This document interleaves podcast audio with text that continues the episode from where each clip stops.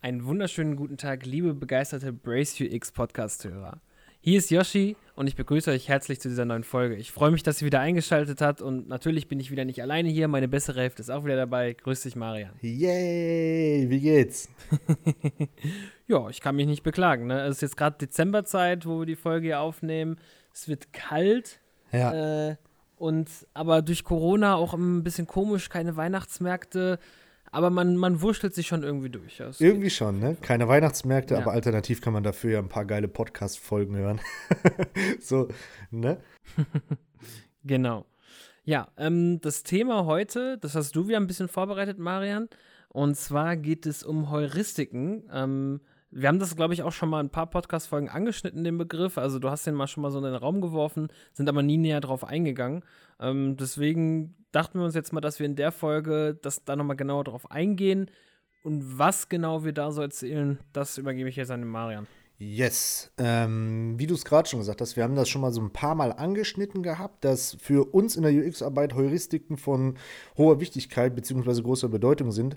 Und äh, dann haben wir so die Liste durchgeguckt und haben so gemerkt, Moment mal, wir haben da noch gar nicht richtig drüber gesprochen.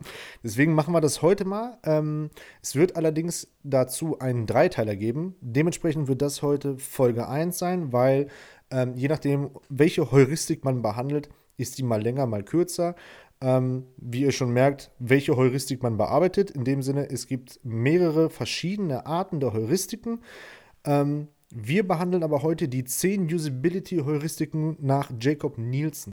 Und man könnte jetzt auch noch mal darauf ein bisschen eingehen, was genau Heuristiken überhaupt sind. Also Heuristiken kommt halt, ist ein Begriff, der aus dem Altgriechischen kommt und der bedeutet auffinden und entdecken. Und der Jacob Nielsen, der diese zehn Heuristiken, über die wir halt jetzt auch reden wollen in dieser Reihe, ähm, äh, entworfen hat, äh, der hat diese im Jahre 1995 bezeichnet und ähm, sagt aber auch selber, das ist auch wichtig, dass das breite Faustregeln sind und nicht Richtlinien, also Regeln, nach denen man sich jetzt richten muss im UX, sondern es sind halt Sachen, die man auf jeden Fall im Hinterkopf behalten sollte und die einen UX-Designer dabei unterstützen sollen, ähm, seine Produkte wirklich auch optimal für den Nutzer zu gestalten. Yes. Ähm, alternativ fällt mir dazu auch noch ein, ne? das ist jetzt aber eine Interpretation von meiner Seite aus, man könnte es als einen Betrachtungswinkel auch sehen. Es sind, in, wie du es gerade schon genannt hast, an dieser Stelle zehn Heuristiken nach Nielsen und das sind dementsprechend einzelne Bereiche oder Blickwinkel, wie auch immer man das jetzt nennen will, nach der man eine Usability bewerten und analysieren kann. Und da gehen wir heute drauf ein. Wir haben ähm, von diesen zehn heute drei Stück, die wir im Detail mal mit euch besprechen werden. Wir gehen da auch einfach nach chronologischer Reihenfolge. Das sind die ersten drei, über die wir reden. Unter anderem die Sichtbarkeit des Systemstatuses. Dann die Übereinstimmung von System und Wirklichkeit und die Nutzerkontrolle und Freiheit. Das sind die ersten drei Heuristiken von den zehn, über die wir heute ein bisschen mit euch schnacken werden. Wir werden die im Einzelnen mal erläutern. Und auch, äh, falls uns dazu spontan noch was einfällt, positive sowie negative Beispiele nennen, ähm, die wir selber vielleicht mal als Fehler gemacht haben oder die wir irgendwo mal gesehen haben und versuchen da mit dementsprechenden Beispielen auch das Thema ein bisschen deutlicher zu machen würde ich auch direkt sagen, fangen wir mit Punkt 1 an, Sichtbarkeit des Systemstatuses. Bei der Sichtbarkeit des Systemstatuses geht es darüber, dass das System, das Tool, die App, die Webseite, das Programm oder auch äh, das technische Interface, wie auch immer wir es nennen wollen, ähm, uns über den Systemstatus informiert und halt auch zu jedem Zeitpunkt up-to-date hält, was gerade im System passiert, falls etwas passiert. Das können ganz unterschiedliche Sachen sein. Kommunikation hat im UX ja viele Facetten. Es können Statusmeldungen sein, es können Banner sein, die reingeflogen kommen. Farben haben auch einen kommunikativen Wert. Ne? Jeder kennt es. Das einfachste Beispiel der Welt, eine Ampel hat Rot, Gelb, Grün. Rot bedeutet, bleib bloß stehen. Gelb sagt, okay, gleich geht's weiter. Und Grün gibt dir das Go zu gehen. Gerade diese Kommunikation sorgt im schlimmsten Fall, oder was heißt sorgt im schlimmsten Fall, entscheidet über Leben und Tod an der Hinsicht. Und auch genau wie eine Ampel funktioniert auch ein System kommunikativ oder sollte im besten Falle eine sichtbare Kommunikation bieten. Wenn wir beispielsweise auch einfach Informationen gerade vom Server laden, ähm, wäre es nicht gut, wenn unser Screen quasi einfach nichts anzeigt, weil einfach keine Informationen gerade dargestellt werden können, weil die laden. Weil das System sollte den User darüber informieren, dass gerade Sachen geladen werden. Und unsere Wahl in dem Falle wäre zum Beispiel einfach ein Loading Screen oder eine Ladeanimation oder ähnliches. Ja, und ähm, tatsächlich äh, führt Jacob Nielsen das auch noch weiter insofern aus, dass er sagt, wenn Nutzer ihren aktuellen Systemstatus kennen oder den Status des Systems generell kennen, nach bestimmten Aktionen, lernen sie, was das Ergebnis dieser Aktion ist und können dadurch halt viel mehr einschätzen, was ihre nächsten Schritte in dem System sind. Und es ist halt auch, es ist auch so, dass wenn Nutzer Aktion und Reaktion des Systems voraussagen können für sich, weil sie es gelernt haben zum Beispiel, dass sie auch ein größeres Vertrauen mit dem Produkt und auch mit der Marke, die das Produkt betreibt, aufbauen. Das ist halt noch so ein Punkt, der dahinter steht. Das heißt, wenn sie merken, das System kommuniziert mit mir und ich weiß, was im System passiert, baue ich Vertrauen auf, ich weiß, was meine Aktionen in dem System bewirken. Ähm, ich weiß zum Beispiel, wenn ich etwas lösche, es kommt immer noch mal eine Warnmeldung zum Beispiel, wo ich mir das noch mal überlegen kann. Das heißt, ich kann schon mal erstmal auf Löschen klicken, kann dann aber immer noch überlegen, klicke ich jetzt auf wirklich Ja oder nicht. Das ist halt auch sowas, dass wirklich nochmal so Zwischenscreens kommen beim Löschen, weil gezeigt wird, dass es jetzt gerade ein kritischer Prozess, den du im System hast. Genau. Und dass die Nutzer einfach dadurch auch viel mehr lernen, was, wie reagiert das System halt auf meine Aktion. Definitiv, auch gepaart einfach mit äh, einer dementsprechenden Icon oder mit einer Farbe, die dir dann signalisiert, du, ey, jetzt brauche ich mal kurz deine Aufmerksamkeit, guck dir mal diesen Punkt jetzt hier genauer an, weil hier ist ein kritischer Prozess, ich brauche von dir eine Bestätigung. Wolltest du das so tun? Ist das so geplant? Soll ich das machen? Wie auch immer. Wie du schon gesagt hast, man lernt das System quasi in seinem Verhalten ein bisschen besser zu verstehen. Ähm, als Beispiel fällt mir dafür ein, ähm, jegliche Art von Messaging-System, jetzt mal ganz fernab davon, um welche Marke es geht, aber jeder kennt es von euch, ihr schreibt mit einem Kumpel gerade ähm, über, über irgendein Tool und Ihr wartet darauf, dass er antwortet. In dem Augenblick, wo er aber anfängt, seine Nachricht an euch zu tippen, seht ihr unten beispielsweise drei kleine Punkte, die anfangen, sich zu animieren. Oder es taucht der Satz auf oder das, äh, die kleine Phrase, ähm, Yoshi schreibt, Punkt, Punkt, Punkt, Punkt. Das sorgt dafür, dass ihr zum Beispiel wisst, was jetzt gerade in dem Augenblick passiert, dass ihr gleich eine Nachricht erhaltet. Und auch gerade sowas oder auch Ladeanimationen verkürzen ein bisschen die ähm, subjektive Wahrnehmung der Zeit, die verstreicht. Studien haben nämlich auch mal gezeigt, dass wenn wir ähm, Ladezeiten mit einer Animation überbrücken, dass sie im subjektiven Empfinden kürzer wahrgenommen werden. Bedeutet also, für uns ist die Animation in dem Augenblick eine Art Ablenkung, sage ich mal so. Nicht nur eine informat informative Möglichkeit, uns zu zeigen, was gerade abgeht, sondern auch eine Ablenkung, um Wartezeiten zu überbrücken. Das heißt also, wenn ihr als UX-Designer ein System entwerft, war, womit ein, ein Nutzer aktiv arbeitet und wo natürlich auch dann Prozesse passieren, ist es wirklich wichtig, dass ihr klar mit dem Nutzer kommuniziert, was der Status des Systems ist. Das heißt, es sollen keine Aktionen oder Konsequenzen für den Nutzer entstehen, ohne dass er darüber informiert wird. Also, weil wenn ein Nutzer erfährt, das System macht etwas ohne mein Wissen, dann ist das Vertrauen ganz schnell gebrochen. Weil dann hat der Nutzer das Gefühl, dass er die Kontrolle verliert über das System und das hat ja auch in gewisser Weise was mit inneren Bedürfnissen zu tun, die ein Nutzer hat. Auch mit ähm, einem Denken von Kompetenz, dass man selber die Kontrolle behalten will und selber der Herr über das System quasi sein will. Das ist jetzt sehr extrem ausgedrückt, aber man möchte halt in der Lage sein, quasi selber zu beeinflussen, was in dem System passiert oder zumindest wissen, was das System selber macht. Und wenn ihr dann ein System habt, was den Nutzer nicht darüber informiert, dass es gerade irgendwas im Hintergrund macht oder dass irgendetwas passiert, dann könnt ihr da ganz schnell das Vertrauen eurer Nutzer verlieren. Und deswegen ist es ganz wichtig, dass ihr darauf achten solltet, dass euer System auch mit den Nutzern kommuniziert. Dann würde ich sagen, geht es direkt weiter mit Punkt 2. Übereinstimmung von System und Wirklichkeit. Ähm, klingt erstmal, ich sag mal, für mich klang es am Anfang ein bisschen, bisschen irreführend, würde ich es jetzt mal nennen, weil ich mir darunter nicht so wirklich was vorstellen konnte. Ähm, per Definition heißt dies aber, dass zum Beispiel ähm, das Tool sich möglichst nah an dem wirklichen realen Arbeitsumfang oder an dem wirklich realen Leben, in dem dieses Tool stattfindet, sich orientieren soll. Ein ganz großer Punkt dabei ist das Wording beispielsweise. Ähm, wir müssen uns das so vorstellen, wenn wir ein Tool für ein Krankenhaus beispielsweise bauen oder für einen, einen anderen Fachbereich, dann sollte dieses Tool sich möglichst nah auch an der Realität orientieren, gerade was das Wording angeht, ähm, was, den, was die generelle ähm, Ablaufstruktur auch angeht, die ganze Informationsarchitektur. All solche Sachen sollten ähm, möglichst nah an der Realität gebaut sein, weil für uns selber muss das Tool vom Wording her, weil wir kein Fachpersonal in dem bestimmten Bereich sind, gar nicht unbedingt Sinn ergeben. Aber für das Fachpersonal, was dieses Tool später zum Arbeiten braucht, für die muss das wirklich auch alltagstauglich und vor allem nutzbar sein und dementsprechend auch dann die Informationen und Wordings mit sich bringen, die in der echten Umgebung halt auch gebräuchlich sind, die sie im Arbeitsalltag verwenden. Um es ganz kurz zusammenzufassen, das System muss die Sprache des Nutzers sprechen und dementsprechend, je nachdem welchen Nutzer wir haben, gibt das auch dementsprechend dann, ich sag mal, den Jargon vor, der gesprochen wird. Entweder ist es ein fachkompetenter Jargon oder es ist vielleicht auch eine einfache Sprache es kommt immer darauf an, wer ist die Benutzergruppe, wer ist der User, wer soll das Tool am Ende nutzen.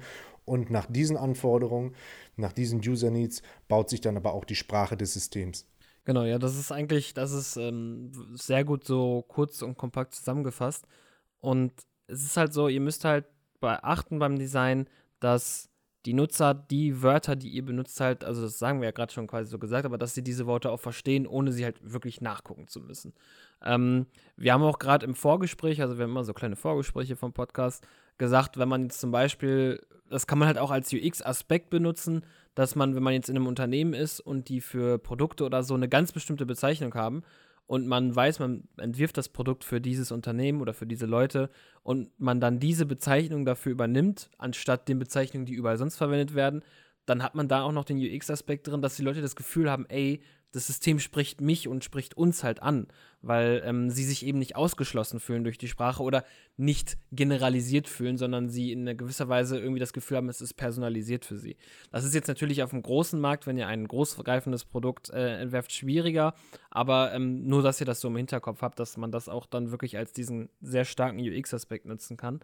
Und ähm, wo man das vielleicht an einem Beispiel auch noch gut erklären kann, ist, äh, also es gibt den Begriff des Natural Mappings, der auch noch damit einhergreift.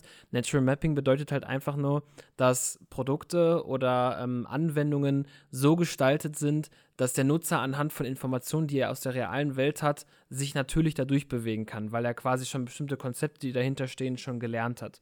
Und das wäre zum Beispiel bei einem ähm, Herd der Fall, wo man, wenn man auf den Herd, die Herdplatten hat man angeordnet, die vier, und man hat aber auch die vier Buttons oder die vier Regler für die Hitze auf dem Herd.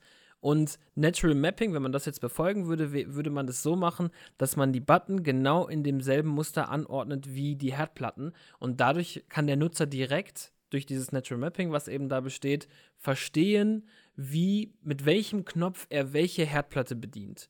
Und ähm, das ist halt eben auch so ein Ding, das ist auch dieses Übereinstimmen von System und Wirklichkeit, was da halt mitspielt, wo man dem Nutzer ganz viel Zeit wegnimmt, die er braucht, um überhaupt erstmal die Bedienung des Produktes zu verstehen. Und ähm, ihr quasi direkt auch eine Sprache spricht, die euer Nutzer verstehen kann. Und das ist auch einfach ein Punkt, der eurem Produkt dann enorm zuvorkommt und dem Nutzer ebenfalls und ihn damit auch glücklich machen könnt es spielt auch dann so ein bisschen in die Richtung der äh, intuitiven Bedienung halt. So wie ja. ich sehe, wird es mir später dann auch in der, in der digitalen Ansicht oder ich sage jetzt mal in der Systemansicht dann auch näher gebracht und ich muss es nicht ich muss es nicht lernen, um es zu verstehen. Ich kann es beobachten, sehe, gucke, ah, so funktioniert es, alles klar und verstehe es von alleine halt auch schon, weil es sich halt eben an der Wirklichkeit, an der realen Welt orientiert. Ja, und was also auch noch hinzuzufügen, einer der Punkte, der am wichtigsten ist, um eben diese Heuristik auch zu, zu erf erfüllen zu können, ist die User Research in dem Falle, weil wir haben ja auch gerade gesagt, ihr solltet versuchen, so gut wie möglich für eure Nutzergruppe dann das Jargon zu wählen, zum Beispiel auch. Und ähm, in der User Research ist eben genau die Phase, in der ihr sowas rausfindet. Das heißt, ihr findet da halt eben heraus, wie spricht eure Nutzergruppe, wie verhält sie sich und wie sind die, die Modelle um bestimmte Konzepte rum oder so, die die Leute halt eben im Kopf haben, die ihr ansprechen wollt. Und deswegen ist dieser Punkt, also das wollte ich halt hier nochmal unterstreichen, deswegen ist das Researching auch so wichtig, weil ihr ausgehend davon halt eben diese Heuristik auch beachten könnt und ähm, eben dieses, diese Übereinstimmung von System und Wirklichkeit halt herstellen könnt. Wenn ihr wisst, was die Wirklichkeit ist. Punkt 3, den wir haben, Nutzerkontrolle und Freiheit. Nutzer führen Aktionen oft beabsichtigt durch. Ähm, Natürlich macht jeder Mensch auch einfach mal Fehler. Unsere Aufgabe ist es selbstverständlich natürlich auch in erster Linie ein System so aufzuziehen, dass es möglich wenige Fehler verursacht, beziehungsweise so klar und deutlich formuliert wird, in allen möglichen Arten der Kommunikation, dass ein User möglichst wenig Fehler macht. Das ist nun mal so. Aber da wir auch einfach alle Menschen sind und kein Mensch perfekt ist und vielleicht auch man an der einen Stelle vielleicht ein bisschen unachtsamer ist oder man passt kurz nicht auf oder man verklickt sich einfach, weil die Kaffeetasse umfällt oder sonst was passiert, kann es natürlich sein, dass wir auch Fehler machen. An diesem Punkt ist es aber wichtig, dass das System für sowas auch gemacht ist, dass das System Fehler zulässt. Ein gutes Beispiel machen, äh, ein gutes Beispiel zum Beispiel, ein gutes Beispiel sind viele und die meisten, meine ich sogar E-Mail-Programme, die die Möglichkeit haben, wenn ich aus Versehen eine E-Mail gelöscht habe, dass ich A, entweder eine Nachricht bekomme, ein Alert auftaucht, der mich fragt, möchtest du wirklich diese E-Mail löschen? Oder B, mir die Möglichkeit gibt, wenn ich eine E-Mail gelöscht habe, ich diese mit einem Klick auf rückgängig machen wieder rückgängig machen kann.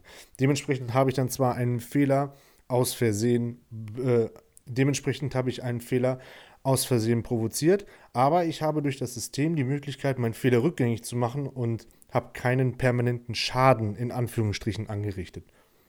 Ja, und das ist auch wichtig. Also es ist ja generell auch so, dass man versucht, kritische Prozesse nicht so einfach ausführbar zu machen, weil es eben kritische Prozesse sind. Und wenn diese halt eben auch nicht so mit einem Zurückgehen-Button oder einem Cancel-Button oder so in irgendeiner Form versehen wären, dann wäre, glaube ich, ein bisschen die Hölle los, wenn auf einmal nur mehrere Nutzer aus Versehen irgendwelche Sachen löschen würden. Und da würde die Frustration auch einfach äh, total steigen. Und dafür ist das eben halt auch, dass diese, diese Freiheit und die Kontrolle, die der Nutzer hat, wenn er eben einen Weg hat, wieder zurückzugehen oder auch aus der Situation, in der er gerade ist, rauszukommen, dass er eben nicht das Gefühl hat, dass er feststeckt und eventuell dann auch frustriert ist, sondern ihr wollt halt damit versuchen, wenn ihr es wirklich mit einem Zurück-Button, einem ähm, Wiederherstellen-Button, einem Undo-Button, was auch immer, ähm, die Möglichkeit gibt, eben diese Prozesse zu, zu eben die Möglichkeit gibt, aus diesen Prozessen zurückzugehen oder sie abzubrechen, vermittelt ihr den Nutzer auch ein Gefühl von Freiheit und auch Sicherheit, ähm, die er eben mit der Bedienung des Produktes hat, weil er dadurch halt auch, das haben wir nämlich beim ersten Punkt angesprochen, deswegen ist das so ein bisschen ähnlich, ähm, dadurch auch das Gefühl hat, dass er Herr der Lage ist, weil er eben nicht durch einen aus Versehen Fehler, den er gemacht hat oder so, auf einmal etwas im System in Gang gebracht hat, über das er keine Kontrolle mehr hat. Sondern wir versuchen halt wirklich zu jedem Zeitpunkt dem Nutzer das Gefühl zu geben, dass selbst wenn er gerade irgendwas aus Versehen gemacht hat, er immer die Möglichkeit hat, wieder auf den Stand vorher zurückzugehen und die volle Kontrolle über das System hat. Und genau das, was du gerade sagst, sorgt halt dafür, dadurch, dass wir ihm die gewisse Sicherheit geben, dass er auch ähm, dem Tool vertraut am Ende und auch dann eine Art Bindung aufbaut und sich dementsprechend dann ähm, in dem Bereich, in dem er sich bewegt, auch manche Sachen auch einfach mal zutraut, sage ich jetzt mal so. Jeder von euch kennt zum Beispiel die Tastenkombination Steuerung Z oder Command Z. Das ist schon eine, eine betriebssystemweite Möglichkeit, um einen Fehler rückgängig zu machen oder eine Eingabe rückgängig zu machen oder zu löschen oder generell halt einfach die Möglichkeit zu geben, nach vorne und nach hinten zu springen, wenn ich mal irgendwie gerade nicht aufgepasst habe oder vielleicht auch einfach systembedingt ein Fehler passiert ist. All solche Sachen führen, sorgen, all solche Sachen sorgen dafür, dass der User eine Kontrolle und eine Freiheit über das eigene Handeln und Machen bekommt. Direkt Alt F4. Alt F4. Dann nochmal kurz zusammengefasst, ähm, beim ersten Punkt, die erste Heuristik von Jacob Nielsen, die er im Jahre 1995 bezeichnet hat, geht es um die Sichtbarkeit des äh, Systemstatus. Das heißt, dass ihr den Nutzer immer darüber informieren müsst, was gerade im System passiert und was seine Aktionen auch in dem System ausführen, weil er einfach dadurch auch viel mehr Vertrauen zu, zum System aufbaut und auch nicht das Gefühl hat, dass das System ihn hintergeht und er keine Kontrolle mehr darüber hat. Übereinstimmung von System und Wirklichkeit. Dieser Punkt ist ganz elementar wichtig, dass wir das Tool genau für die Leute bauen, für die wir es nun mal bauen. so einfach das auch klingt. Ähm, die Zielgruppe muss vorher klar definiert sein. Es muss eine dementsprechende Analyse ähm, vorangeschritten sein, dass wir genau wissen, für wen bauen wir das Tool und dass das System sich dementsprechend auch wirklich an der realen Arbeitswelt unterstützen kann oder an dem realen Aufgabenfeld, was aus der Benutzergruppe abgeleitet wird und so dann aber auch die gleiche Sprache spricht, damit die Leute wissen, was sie tun müssen. Und zu guter Letzt in der heutigen Folge haben wir noch die Nutzerkontrolle und Freiheit, wo es darum geht, dass Nutzer, wenn sie zum Beispiel eine Aktion unbeabsichtigt durchführen, sie immer die Möglichkeit haben, aus dem aktuellen Versehen wieder rauszukommen, es rückgängig zu machen und halt eben nicht darin dann feststecken und zum Beispiel frustriert sind, sondern dass sie eben ihnen die Möglichkeit gibt, immer wieder ein Exit-Point zu haben und dadurch halt auch eben wieder das Gefühl von Freiheit und auch eben Sicherheit vermittelt und eben die Kontrolle, über die wir auch schon gesprochen haben, die der Nutzer hat über die Prozesse, die er macht. Wir hoffen, die Folge hat euch gefallen. Ihr habt im besten Falle auch etwas mitnehmen können. Gebt uns doch bitte auch einmal Feedback zu der Arbeit, die wir hier machen. Vielleicht habt ihr Kritik, Anregungen oder auch Wünsche zu bestimmten Themen, die wir mal in einem Podcast behandeln wollen. Dafür schreibt uns bitte auf Instagram unter unserem Kanal Brace UX Design. Ja, und besucht auch gerne mal unsere Webseite braceux.de, wo ihr ein bisschen was darüber erfahren könnt, wer eigentlich hinter diesem Podcast steckt und was wir auch anbieten. Ja, und äh, damit würde ich auch sagen, wir sind am Ende angekommen und ich möchte mich nochmal herzlich fürs Zuhören bedanken. Und ich wünsche euch noch eine schöne Restzeit, je nachdem, wann ihr diese Folge gerade hört. Und äh, würde sagen, wir sehen uns bei der nächsten Folge und äh, übergebe das Schlusswort an den guten Marian. Ich schließe mich dem an. Ich bedanke mich bei euch auch fürs Zuhören. Ich hoffe, ihr habt eine schöne Zeit, bleibt gesund und schaltet wieder ein, wenn es heißt, eine neue Folge ist live von Brace UX Design.